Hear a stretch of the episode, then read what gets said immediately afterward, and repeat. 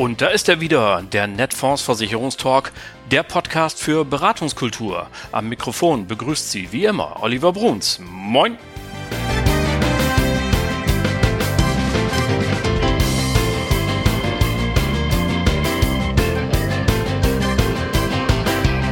Tag auch aus Hamburg und moin zur 69. Folge Ihres Lieblingspodcasts, dem Netfonds Versicherungstalk. Ihr Maklerradio für mehr Akquisition, für mehr Umsatz. Ganz klasse, dass Sie auch heute wieder eingeschaltet haben. Vielen Dank für die vielen, vielen Rückmeldungen, die ich in letzter Zeit bekommen habe. Das macht natürlich großen Spaß und äh, motiviert mich immer wieder weiterzumachen. Obwohl ich habe Sie heute schon mal ein ganz bisschen äh, angeflunkert, denn Moin aus Hamburg stimmt eigentlich gar nicht, denn Jetzt hat es mich auch erwischt. Ich melde mich bei Ihnen aus der Absonderung. Ja, so heißt das hier bei uns in Niedersachsen, wenn man positiv auf das Coronavirus getestet worden ist. Also nach über zwei Jahren bin ich jetzt auch dran und muss zu Hause bleiben im schönen Oldenburg. Doch ich habe Glück, denn das Gespräch, das ich Ihnen heute präsentieren möchte, das habe ich bereits letzte Woche aufgenommen und für diese Anmoderation habe ich einfach jede Menge Bronchialtee getrunken und meine Lungen geschont, damit ich sie, damit Sie mich nun auch gut verstehen können. Ich hoffe, das klappt alles. Also, es gibt gleich ein großes Interview und wir knüpfen daran an, an einiges aus den vergangenen Wochen. Zum Beispiel die Frage, wie es mit dem Vertrieb weitergeht, sollte die Altersvorsorge umgestellt werden oder wie eine große Versicherungsgesellschaft mit der Situation umgeht, dass das Vertrauen der jungen Generation in Versicherung gar nicht so groß ist. Sie erinnern sich, ich habe dazu in der letzten Woche aus der Studie der Metallrente zitiert. Dies alles und noch viel mehr habe ich besprochen mit Andreas Politiki. Der ist Vorstandsmitglied bei den Nürnberger und den habe ich in Franken besucht. Er erzählt, was sich die Nürnberger einfallen lässt, um das Vertrauen der Kunden zu behalten und Neues zu gewinnen und wie sie insbesondere auf die Jüngeren zugehen und welche Gesamtstrategie dem Ganzen zugrunde liegt. Also da ist jede Menge los und ich wünsche viel Spaß mit dem Gespräch und das gibt es genau jetzt. So, liebe Leute, und nun gibt es das angekündigte Interview und mir gegenüber sitzt kein geringerer als der Herr Andreas Politiki. Moin. Ja, moin. Grüß Sie. Was äh, für alle die, die jetzt nicht ganz genau wissen, mit wem wir es zu tun haben, was steht auf Ihrer Visitenkarte? Da steht drauf Vertriebsverstand der Nürnberger Versicherungsgruppe. Damit sind Sie für alle Sparten zuständig? Ich bin damit für alle Sparten und für alle Vertriebswege zuständig, die bei uns im Haus sind. Das sind immerhin fünf Stück. Wird nicht langweilig, oder? Nein, da hat jeder Vertriebsweg für sich seine eigene Herausforderung. Ja, man denkt ja immer so, ist ja eigentlich alles Vertrieb, aber ich glaube, die Unterschiede sind schon gewaltig, je nach Vertriebsweg, oder? Das ist so. Ja. ja. wir arbeiten ja nicht nur mit Maklern zusammen, sondern wir arbeiten ja auch sehr viel mit Angestellten zusammen und auch mit der großen Ausschließlichkeit. Mhm. Und da muss man eben allen Partnern gerecht werden und das ist schon manchmal ein Spagat. Und Mehrfachagenten nehme ich an, ne? Mehrfachagenten gehören für mich immer so in die, in die Kategorie Makler mit rein. Ah, okay. Aber die dürfen wir natürlich auf Gut. keinen Fall unterschlagen und vergessen. Äh, die hören uns nämlich auch wahnsinnig gerne zu. Deswegen ja, habe ich die extra nochmal erwähnt. Ja. So, wir haben uns eine Menge vorgenommen für diese halbe Stunde. Deswegen äh, starten wir mal gleich. Und äh, in diesen Tagen ist der Netfonds Versicherungstalk ja ein ganz bisschen politischer unterwegs. Und ähm, ich... Ähm, ja, ich würde damit gerne auch diese bei Ihnen beginnen. Im Koalitionsvertrag steht ja, dass die private Altersvorsorge reformiert werden soll einerseits und andererseits, dass es einen Kapitalstock geben soll innerhalb der gesetzlichen Rente. Fangen wir doch mit letzterem mal an. Was halten Sie eigentlich von solch einer Idee? Ja, Ideen sind ja erstmal gut. Die müssen dann eben einfach mal auf den Prüfstand gestellt werden, ob sie dann eben auch im Detail dann eben auch funktionabel sind. Und wir wissen ja aus der Vergangenheit heraus, dass es schon viele Ideen gab, mhm. die dann vielleicht nicht so ganz so funktioniert haben, wie man sich das auf dem Papier dann eben ausgedacht hat. Und wenn wir uns mit dem Thema Renten beschäftigen, dann sind wir, glaube ich, alle einig, dass unser Rentensystem wirklich reformiert werden muss, weil das Thema Altersarmut ist eben offensichtlich und da muss das getan werden. Und da kann ein Staatsfonds eine Lösung sein. Aber da muss man, glaube ich, mal genau dran fallen dann eben, um dann wirklich das passende Produkt dann eben auch zu haben und den richtigen Fonds aufzulegen, was natürlich Chancen und Risiken birgt. Ja, da dürfen wir jetzt natürlich zwei Dinge nicht durcheinander bringen. Also wenn ich das richtig verstanden habe, ist der Staatsfonds im Gespräch quasi als eine, äh, sagen wir mal, Neuorientierung in der privaten Altersvorsorge, als ein Nachfolgeprodukt äh, der Riester-Rente, die ja von dieser Regierung nicht mehr unterstützt werden möchte. Das äh, hat sie klar geäußert. Und ähm, von daher fang, machen wir aber damit gerne weiter. Was verstehen Sie denn darunter, wenn im Koalitionsvertrag steht, die private Altersvorsorge soll reformiert werden? Ja, wenn die private Altersversorgung reformiert werden muss, dann müssen wir natürlich dann eben schauen, wie denn ein Vertrieb grundsätzlich dann damit umgehen kann und was wir dann zukünftig dann für Produktionsfelder dann eben haben. Und wir haben, wenn wir uns über Altersversorgung unterhalten, haben wir nun mal ein breites Spektrum. Wir haben die private Altersversorgung, wir haben die betriebliche Altersversorgung, wir haben dann die normale Rentenversicherungsthematiken. Und wenn dann noch ein Staatsfonds dazukommen würde, dann muss man sich mal die Frage stellen, wer soll das denn alles dann noch bedienen können? Naja, ich glaube, die stellen sich das ganz einfach vor. Ein Staatsfonds, Achtung, mein gefährliches Halbwissen, aber ich äußere es einfach mal, hätte vielleicht zwei Vorteile. Er braucht keinen Vertrieb und er braucht keine Werbung, wäre billiger. Und ähm, wenn dann vielleicht eine Zwangsmitgliedschaft mit oder ohne Abwahlmöglichkeit gemacht werden, nehmen wir mal ruhig mit Abwahlmöglichkeit. Und ich komme jetzt als Vermittler dann zu meinem Kunden und möchte ihm eine, eine Alternative ähm, vielleicht anbieten dann wird es doch schwer mit einem privat organisierten Fonds. Der muss doch immer ein bisschen teurer sein. Oder habe ich das jetzt falsch verknüpft bei mir? Das ist durchaus möglich, dass er ein bisschen teurer sein muss dann eben, weil wir vielleicht andere Kalkulationsgrundlagen haben und eben quasi teurer einkaufen müssen, mhm. als es dann eben der Staatsfonds dann eben an dieser Stelle tun kann. So, so ein Fonds muss ja auch gemanagt werden. Und am Ende des Tages kommt es immer darauf an, was so ein Fonds dann eben auch für eine Rendite dann erwirtschaftet. Und da kann vielleicht dann auch ein Fonds, der etwas höhere Grundkosten dann eben hat, durch ein gutes Management zu besseren Ergebnissen dann eben führen. Und am Ende des Tages ist natürlich immer so ein Staatsfonds dann eben was für alle. Und Altersversorgung ist aus meiner Perspektive heraus sehr individuell. Und wir brauchen individuelle Lösungen für individuelle Menschen, die alle unterschiedliche Ansprüche haben und die alle unterschiedliche Vorstellungen davon haben, wie sie denn im Rentenalter leben wollen. Okay. Ähm, gut, also das ist ja alles in der Mache und im Moment ist die Politik ja auch leider noch mit ein paar anderen Dingen beschäftigt und ich habe im Moment den Eindruck, es hat jetzt nicht die ganz große Priorität in diesen Tagen. Wir werden mal hoffen zunächst einmal, dass der Krieg in der Ukraine irgendwann äh, hoffentlich zu Ende geht und dann werden wir das natürlich weiter beobachten. Ähm, denn gerade, Sie haben es angesprochen, die Auswirkungen auf den Vertrieb sind natürlich für uns alle nicht ganz unwesentlich. Wenn das jetzt schon die Frage war, ja, wohnst dann natürlich natürlich gerne Ja, bitte. Also das ist natürlich schon so. Ich meine, wenn wir so einen Staatsfonds jetzt mal bekommen würden, äh, wir haben natürlich immer die gesamte Verpflichtung, dann eben unseren Kunden zu beraten. Und das machen wir ja ganzheitlich. Und das machen ja vor allen Dingen auch unsere Makler und mehrfach Generalagenten. Aber ich glaube, unsere AO macht das genauso ordentlich an diesen Stellen, wie wir das von ihnen auch erwarten. Hm. Wir müssen als erstes mal immer natürlich erstmal analysieren, was denn der Kunde überhaupt für einen Bedarf hat. Also arbeiten wir heute sehr intensiv mit, Rent mit Rentenfeindern, um überhaupt erstmal herauszustellen, dann eben, welchen Bedarf hat der Kunde und wie können wir ihn am besten decken. Und wenn er dann eben seine Rente bekommt, und da fangen schon die ersten Aufklärungsgespräche dann eben an, weil viele Menschen, die heute ihren Rentenbescheid bekommen, laufen Gefahr, dass sie ihn falsch interpretieren. Und da wollen wir natürlich dann bei unterstützen, dass da die richtigen Ergebnisse dann eben auch dargestellt werden, so dass der Kunde dann eben wirklich auch verlässlich weiß, was bekomme ich denn eigentlich aus welchem Topf. Und oftmals hat der Kunde ja heute schon mehrere Töpfe. Und äh, wir müssen dann eben darauf aufpassen, dass dann eben die Lebenssituation des Kunden abgesichert werden kann. Und deswegen ist es für uns eben unendlich wichtig, dass wir genau erstmal über die Analyse kommen, die vernünftigen Rentenvereiner dann im Tier dann in den Ansatz bringen und an diesen Stellen dann daran arbeiten, dass der Kunde bedarfsgerecht beraten wird. Ähm, bei der Gelegenheit eine Zwischenfrage. Der, ähm, es soll ja eine Gesamtrentenübersicht kommen in den nächsten Jahren. Halten Sie das für eine mhm. gute Idee, dass man mal einen so einen Zettel hat, wo alles draufsteht? Das finde ich super. Ja, okay. Wir wollen mal gucken. Wenn sie dann wirklich kommt und wenn ja. sie dann wirklich auch für den, für den Endkunden verständlich ist, finde ich das eine super gute Idee. Und wenn nicht, haben wir noch einen Vertrieb. Dann haben wir einen Vertrieb und den werden wir aus meiner Sicht heraus immer brauchen. Ja. Und dringend brauchen.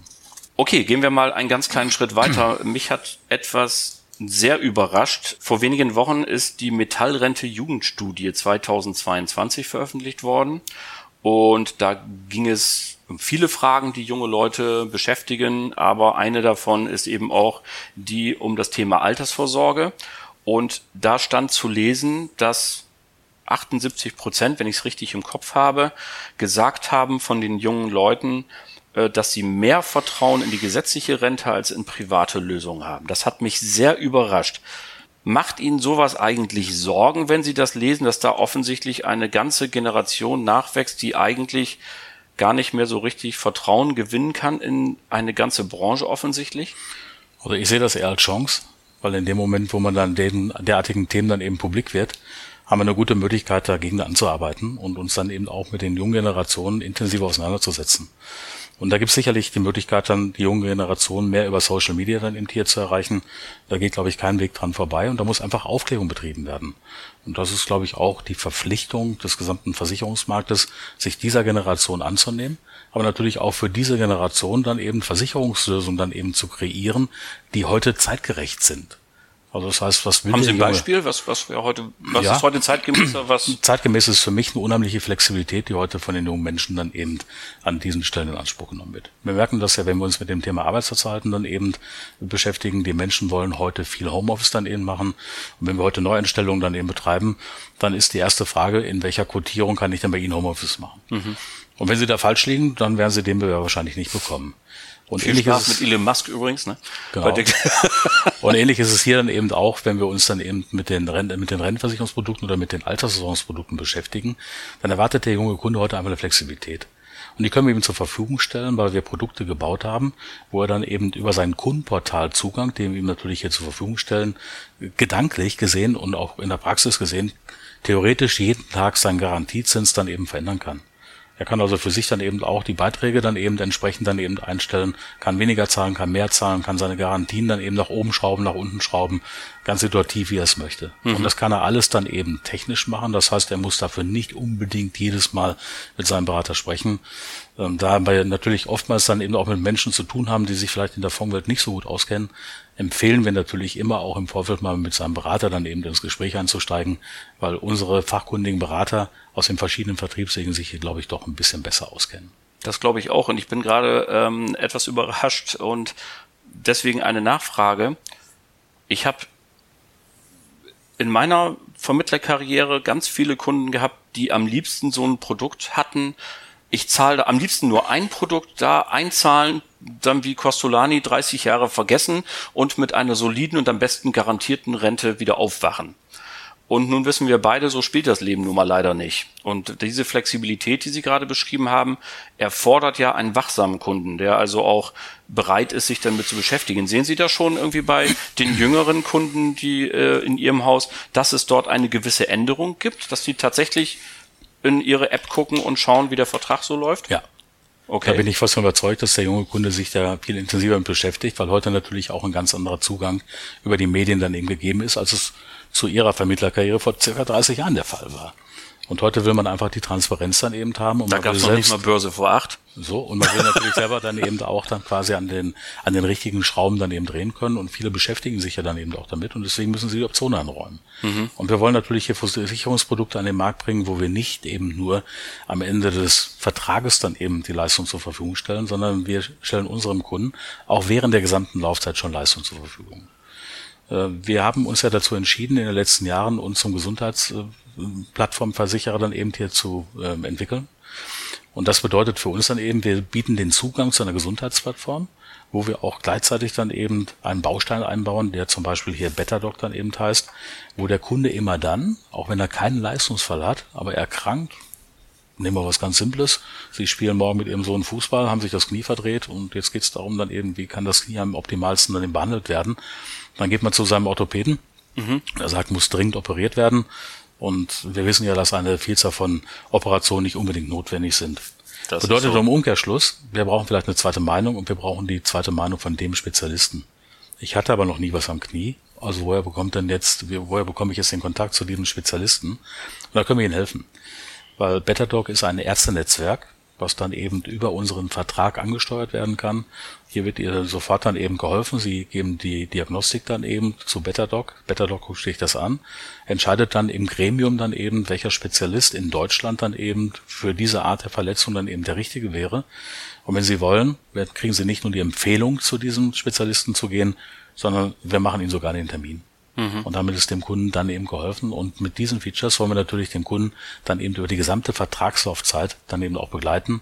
Und über unsere Gesundheitsplattform wollen wir natürlich dafür Sorge tragen, dass der Kunde auf diesem Weg am besten präventiv so arbeitet, dass er gar nicht erst erkrankt. Also ich fasse das nochmal zusammen. Sie wollen die junge Generation gewinnen durch ähm, ein zielgerichtetes Marketing, Social Media haben Sie genannt, durch moderne Pro, äh, Produkte und auch des Services. Das ist so das, das Thema. Nochmal der, der letzte Punkt, den ich eben nebenbei der jetzt älter werdenden Generation zugeschrieben haben. dieses formale Thema Garantien. Also wir Deutschen sind ja so garantieverliebt. Wir hätten ja am liebsten jemand, der uns sagt, ich gebe dir fünf Prozent und äh, wenn es mehr wird, stecke ich mir ein und wenn es weniger wird, dann hole ich das aus mhm. irgendeiner Schublade und du kriegst eine fünf. Ähm, und äh, ich würde das am liebsten ja abgeben. Äh, nun wissen wir, das ist ja teuer und schwierig und in allen Bereichen wird das diskutiert. Auch da nochmal vielleicht den Blick auf die jüngere Generation. Glauben Sie, dass die da etwas lässiger mit umgeht, dass sie das besser versteht? Haben Sie da schon Erfahrungen so? Da ich ja selbst zwei Kinder habe, die also in einem aufwachsenden Alter sind, meine Tochter ist 31, mein Sohn ist 34, kann ich das da ganz gut dann eben so bewerten, wie die damit umgehen. Und die haben da, sind da echt relaxter. Mhm. Und die wollen nicht unbedingt diese Absicherung haben. Die wollen auch heute nicht so, äh, wie ich zum Beispiel 38 Jahre bei einem Konzern dann eben arbeiten, sondern die wollen einfach verschiedene Dinge unternehmen und dann eben auch erleben. Die wollen andere Städte bereisen, die wollen auch mal in andere Länder. Und so haben die auch den Anspruch dann eben auf ihre Versorgungsprodukte. Die müssen gut sein, aber sie müssen flexibel sein und da sind sie auch gerne bereit, dann eben etwas höheres Risiko dann eben einzugehen. Und deswegen behalten sie es dann eben auch im Auge, um jederzeit dann eben dagegen wirken zu können. Und das ist, glaube ich, genau die richtige Strategie an dieser Stelle.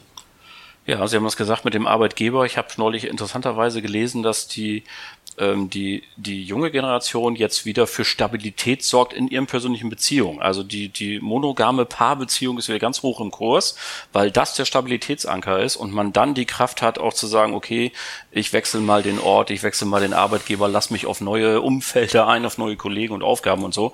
Also wie immer spannend und wir Älteren tun ja gut daran, auch mit guten Blick auf unsere junge Generation zu schauen. Ja, uns bleibt gar nichts anderes über, als darauf zu reagieren und diese Dinge dann eben auch so ja. anzunehmen. Weil wenn Sie heute die jungen Leute für sich gewinnen und begeistern wollen, dann müssen Sie flexibel sein, auch so was das. die Arbeitsgegebenheiten hier dann ja. eben angeht. Ja. Also die können sich heute nicht mehr vorstellen, dass die morgens um 8 hier reinkommen und um 16 Uhr rausgehen und das 30 Jahre lang, das können sich die junge Generation heute nicht vorstellen.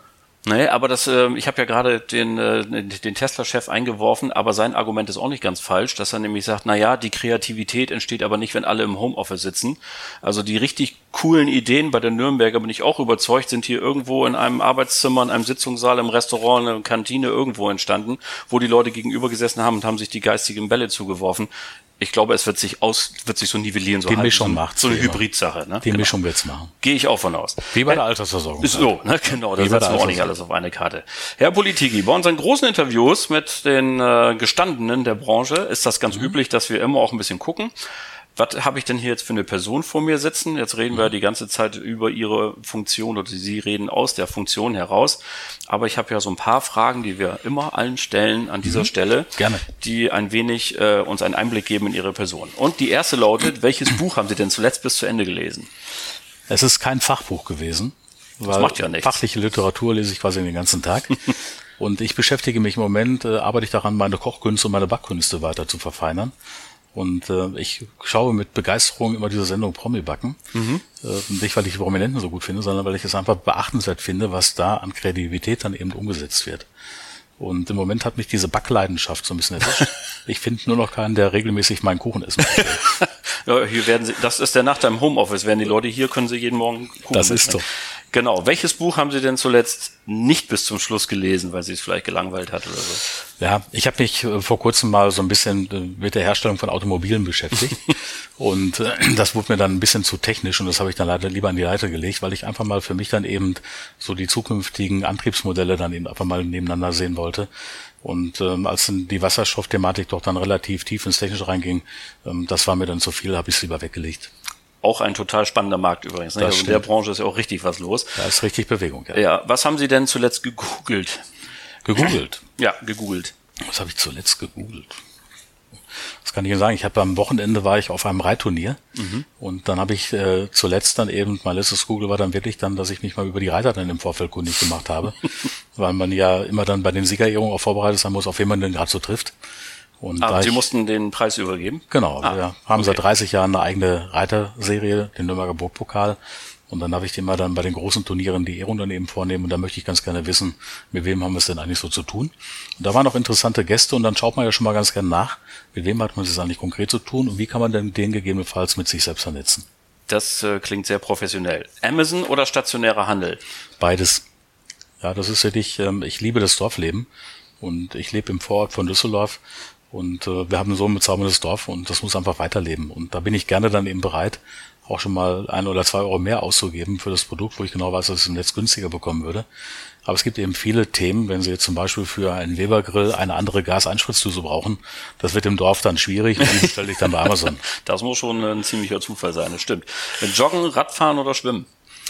Also eher der Radfahrer, Schwimmen ist gar nicht mein Thema und mhm. Joggen kann ich aufgrund meines Knies nicht mehr so gut. Also das heißt beim Golfspielen dann eben äh, lieber schnelles Gehen und ansonsten dann eben im Mountainbike sehr gerne dann eben durch den Wald. Okay, apropos Handicap? Handicap 22. 22. Bier oder Wein? Äh, situativ. Ja, wenn ich jetzt am Wochenende zum Beispiel im Sauerland war, da trinke ich dann auch sehr, sehr gerne dann eben ein kaltes Warsteiner. Ja. Aber ansonsten dann eben je nachdem, was wir denn auch mal so kochen, passt natürlich immer auch ein ausgezeichneter Wein dazu. Kaffee oder Tee? Lieber Kaffee. Berge oder Meer? Äh, auch wieder situativ. Also wenn Sie mir garantieren würden, dass ich in den Bergen immer schönes Wetter habe, dann finde ich äh, Berge wirklich bezaubernd. Und ich bin jetzt am Wochenende, nächstes Wochenende im Berchtesgaden und da soll das Wetter fantastisch werden. Also da freue ich mich dann drauf. Aber ansonsten gehe ich natürlich auch sehr gerne ans Meer. Ähm, ich habe zwar mal Theologie studiert, aber ich fürchte, mein Einfluss ist da nicht groß genug, um Ihnen das garantieren zu können. Vinyl, CD oder Streamingdienst? Ja, im Moment eigentlich mehr Streaming. Mhm. Ja, weil das ist einfach Vinyl da bin ich, äh, ja, die, die Zeit habe ich einfach verpasst. Ja, CD, ich weiß gar nicht, ob ich überhaupt noch einen CD-Player habe, ich glaube nicht, sondern ich habe alles zu Hause über Sonos laufen, also deswegen alles über Stream. Okay, ja, herzlichen Dank. Also haben wir mal einen ganz kleinen Einblick bekommen, so anhand dieser Fragen. Und das ist für unsere Hörer und Hörer immer super, weil ich nämlich jedem genau dieselben stelle. Und das kann auch, mhm. da ja noch alle anderen Folgen online sind, kann man jetzt auch gut vergleichen, mhm. mit wem man das in der Branche zu tun hat. Kommen wir noch mal zu ein, zwei fachlichen Dingen. Ähm, wir waren ja alle sehr erfreut, dass im Koalitionsvertrag nichts zu dem Thema stand, Provisionsdeckel, überhaupt gar nichts zum Thema Provision. Äh, da gab es ja doch im Vorfeld eine Menge Sorgen. Und es schien dann auch so, dass, und nach wie vor hat, glaube ich, die Regierung da auch gar kein Interesse dran, aber nun kommt die Buffin daher und redet was über Provisionsrichtwert. Was glauben Sie denn, wer da, was treibt denn die BaFin? Wieso kommt die denn plötzlich aus der Ecke? Ja, ich glaube, manchmal gibt es so diese Begrifflichkeit des Selbertreibens und äh, ich glaube, dass die Waffen sich das selber zum Ziel genommen hat und zum Ziel gesetzt hat, dann eben die Kostenstrukturen weiter runterzusenken. Und ob sie das dann eben Provisionsdeckel oder Provisionsrichtwert nennen, ich glaube, am Ende des Tages wird zum gleichen Ergebnis.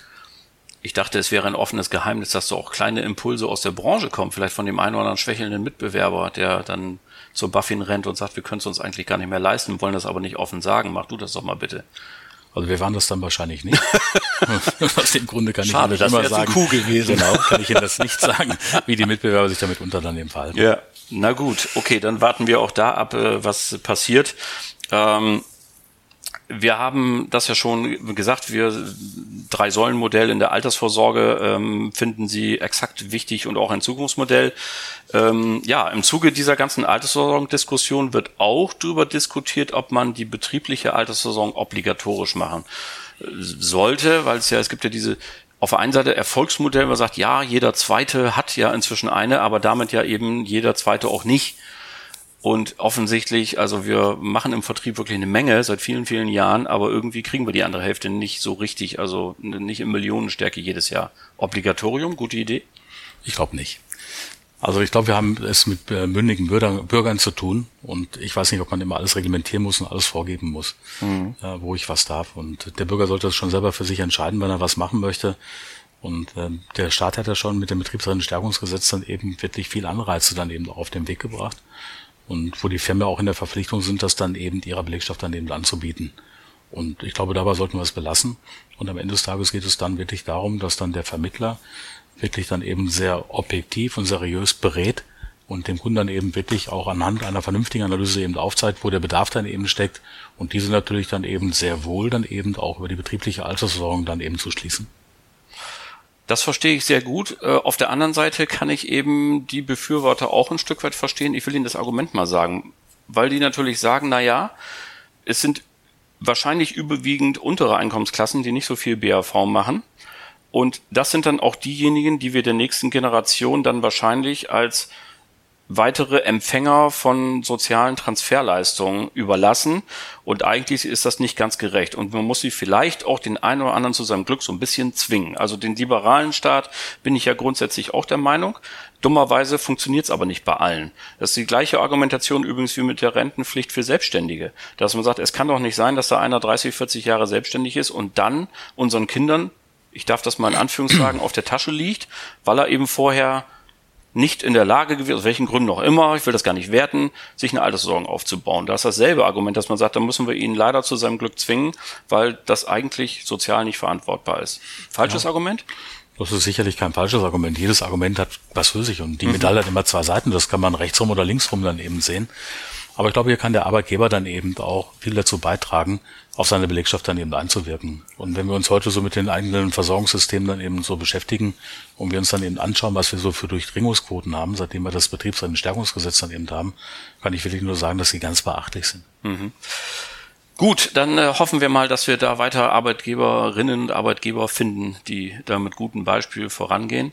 Äh, denn das Betriebsrentenstärkungsgesetz, ähm, ich habe letzte Woche, vorletzte Woche Professor Rürup getroffen, der sagte, das wäre das modernste Gesetz überhaupt in Europa, aber so richtig durchsetzen tut es sich noch nicht. Da müssen wir wohl noch Geduld haben, oder? Ja, dass nicht alles auf einmal dann eben gemacht werden kann, das versteht sich von selbst und dass es dann natürlich dann eben auch immer von dem Arbeitgeber dann eben erstmal organisiert werden muss, mhm. ist auch klar. Und dass Corona natürlich auch die Themen etwas schwieriger gemacht hat, mhm. weil sie zum Teil ja auch gar nicht in die Firmen reinkamen, dann eben um die Beratung durchzuführen und nicht alles über Video oder dann eben über irgendwelche anderen Kommunikationskanäle eben gemacht werden kann. Das versteht sich, glaube ich, auch von selbst. Aber jetzt, wo wir wieder in die Firmen rein können, bin ich ganz sicher, und man merkt das ja dann eben auch an der Antragsstückzahl, die täglich bei uns dann reinkommt, dass vermehrt diese aufgeschobenen Beratungstermine jetzt dann eben stattfinden und damit natürlich auch entsprechend die Verträge geschlossen werden. Gut, dann wollen wir mal als äh, Vertrieb hingehen und äh, den Kritikern den Wind aus den Segeln nehmen. Dafür sind wir da. Genau, das äh, wollen wir machen. Äh, Sie haben es eben schon nebenbei so ein bisschen beantwortet, aber ich stelle Ihnen die Frage trotzdem nochmal. Glauben Sie, dass es in zehn Jahren noch Makler geben wird? Auf jeden Fall. Warum? Ja, also wenn ich vom Makler spreche, spreche ich nicht rein nur von dem reinen BAV oder Altersversorgungsmakler, sondern ich sehe Makler immer ganzheitlich. Mhm. Und äh, der Makler macht ja mitunter dann eben auch Investmentanlagen, wenn er die entsprechenden Zulassungen eben hat. Der macht Kompositgeschäft, was ich jedem Makler immer empfehle, um dann wirklich auch breit geströmte Bestände dann eben zu haben und damit nachhaltige Erträge dann auch zu haben. Und viele Partner machen mittlerweile ja auch dann eben sehr viel Krankenversicherungsgeschäft. Und hier bietet sich natürlich dann in Ergänzung zur betrieblichen Alterssorgung auch die betriebliche Krankenversicherung dann eben an. Ein Markt, der sich aus meiner Sicht daraus in den nächsten Jahren fatal entwickeln wird. Also da ist noch richtig viel Luft nach oben, weil wir wissen ja, dass die BAV hat eine Verdichtung so ungefähr von 60 Prozent. Mhm. Ähm, Im Bereich der betrieblichen Krankenversicherung schätze ich das maximal auf 5 Prozent ein. Das also, ist auch meine Zahl, die, glaube ich, vom PKV da ist, glaube ich, noch kam, ja. sehr viel Volumen ja. und da gibt es immer raffiniertere Produkte und bessere Produkte. Und wir kommen jetzt am 1.7. mit einer neuen Produktinnovation dazu, so dass wir dann eben auch hier in dem Bereich betriebliche Krankenversicherung noch mehr Punkte machen möchten. Wollen Sie schon ein Stichwort nennen oder wollen Sie den Vorhang noch Ja, zulassen? wir haben ja heute reine Risikotarife in der betrieblichen Krankenversicherung mhm. und wir werden jetzt in der Ergänzung dazu jetzt dann eben noch Budgettarife dann eben zukünftig anbieten, so dass der Makler, aber natürlich auch der Kunde dann eben entscheiden kann, was möchte er. Ja, gibt es dann den Risikoaffin, der möchte lieber die konkreten Risikoabsicherungstarife haben oder möchte ich lieber den Budgettarif dann eben verkaufen. Das ist auch eine Philosophiefrage. Da gibt es ein Lager nach rechts und eines nach links. Und da muss sich dann der einzelne Partner, aber natürlich auch der Kunde darin dann eben wiederfinden. Das Thema Nachhaltigkeit wird uns in diesem Jahr noch erheblich beschäftigen. Es gibt Unternehmen in der Versicherungsbranche, die nehmen das sehr ernst und bei anderen hat man ein bisschen das Gefühl, die bringen abends jetzt Altpapier raus und behaupten dann auch, sie seien irgendwie ESG-konform. Da droht doch eigentlich echt die nächste Regulierung, oder? Also sehen Sie da, wie sehen Sie die Greenwashing-Gefahr in der Branche oder bin ich da jetzt zu negativ? Ja, also die ist natürlich schon gegeben und äh, natürlich beschäftigt sich mit jeder damit, weil wir auch die Beratungspflicht dann eben ab dem 2.8. dann eben haben. Und das ist natürlich für uns dann eben ganz, ganz wichtig. Wir brauchen erstmal eine vernünftige Grundlage, auf der dann eben die Beratungspflicht auch verankert ist und mhm. die ist derzeit noch nicht gegeben. Mhm. Also zumindest haben wir die für uns so noch nicht wahrgenommen. Und äh, dann bleibt ihnen gar nichts anderes über, als dann eben wirklich dann eben auch mit ihren Teams daran zu arbeiten, dass diesem Anspruch dann eben auch Genüge getan wird. Wir sind schon seit vielen Jahren CO2-neutral. Wir sind wirklich dann eben mit unseren gesamten Produkten und mit der Ausrichtung der Produkte, die ja bei uns alle zum Beispiel EKS for Future eben heißen, auf dem richtigen Weg. Aber das ist kein Sprint, sondern das ist ein Marathon. Mhm. Ja, klar, das gilt ja für die, der Transformationsprozess ist ja gewaltig und gilt für die gesamte Gesellschaft. Gut, auch da hoffen wir mal, dass der gute Wille sich da durchsetzt. Last but not least, äh, es gehört auch zur guten Sitte, einen kleinen ultimativen Werbeblock mit einzubauen. Die dürfen, Sie haben ja natürlich im ersten Teil schon ein bisschen erzählt, was bei den Nürnberger so los ist und wie sie sich auf die neue Generation einbringen. Aber nun sollen Sie selbstverständlich auch noch die Gelegenheit zu haben. So, was möchten Sie denn jetzt den Zuhörenden, Vermittelnden mit auf den Weg geben? Was ist gerade, wie man so schön sagt, der heiße? Sie wissen schon. Ja, also am Ende eines Interviews muss man ja immer dann eben positive Botschaften bringen. Und äh, die habe ich Ihnen natürlich mitgebracht, weil wir zum 1.7. dann eben mit einem neuen Kinderversorgungsprodukt auf den Markt kommen werden. Wir haben ja traditionell mittlerweile seit 35 Jahren unsere Biene Meier. Und wenn wir uns heute mal mit den heutigen Kindern beschäftigen, dann kennen die oftmals die Biene Meier gar nicht mehr, weil es eben heute andere Figuren gibt. Und wir sind weg, dass wir jetzt uns auf eine Figur dann eben verständigen, sondern wir haben jetzt ein Kinderversorgungsprodukt, was natürlich dann eben auch for Future dann eben heißt, wo wir zum einen natürlich immer das Thema sparen fürs Alter, ja, also heute schon dann eben präventiv für die Altersversorgung dann eben sparen, weil in der Altersversorgung gibt es so einen Spruch wie beim Auto, da kann man dann den Hubraum durch nichts ersetzen, in der Altersversorgung ist es Laufzeit kann man durch nichts ersetzen, weil wer früh anfängt, kann es mit kleinen Beiträgen dann eben auch erreichen. Aber uns geht es vor allen Dingen auch um die Gesundheit der Kinder. Mhm. Und, und natürlich auch um die Absicherung dann, wenn sie später im Berufsleben sind. Und hier haben wir eine Vielzahl von Optionen dann eben entwickelt, wo dann eben die Eltern die Möglichkeit haben, quasi die Gesundheit des Kindes einzufrieren. Aber wenn sie dann den Fünfjährigen haben, dann wird dann werden heute die Gesundheitsfragen dann eben gestellt und damit sind alle Optionen für die restlichen beruflichen Schritte des Kindes dann eben abgesichert und diese Kernaussage zum fünften Lebensjahr hat dann Gültigkeit. Und das sind, glaube ich, ganz besonders gute Optionen, weil wir wissen ja alle, dass leider dann eben auch bei Kindern sehr oft Erkrankungsgrade erst zum späteren Zeitpunkt dann eben sichtbar sind und wir fangen hier bei Null an und können das dann eben auf den gesamten Kinderversorgungsproduktstrecken dann eben abbilden. Und ich glaube, dass wir damit dann genau den Puls der Zeit treffen. Und das passt natürlich auch wieder zu dem, was ich vorhin schon gesagt habe. Äh, unsere Gesundheitsplattform. Wir wollen Gesundheitsversicherer sein. Dazu kommt eben das Thema BetterDoc, wo wir dann eben auch die Möglichkeit haben, wenn das Kind eine Diagnose bekommt, bieten wir die Zweitmeinung vom Spezialisten an und natürlich dann eben auch den Termin beim Spezialisten. Das sieht alles danach aus, als würde es sich ganz besonders lohnen, Anfang Juli mal nach Nürnberg zu gucken. Auf jeden Fall. Und äh, damit darf ich ganz herzlich danken für das Gespräch, die Einladung hier zu Ihnen in den Business Tower. Vielen Dank, Herr Politik. Ich danke Ihnen für Ihre Zeit. Vielen Dank. Dankeschön.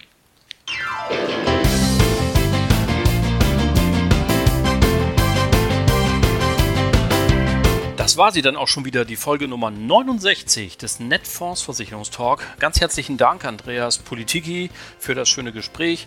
Danke an Sie alle fürs Zuhören. Die nächste Folge dann in einer Woche am 29. Juni 2022. Die vorletzte vor einer kleinen Sommerpause. Dann müssen wir uns auch mal ein bisschen an den Strand legen. Bleiben Sie uns bis dahin gewogen und vor allem bleiben Sie gesund. Allen Kranken gute Besserung.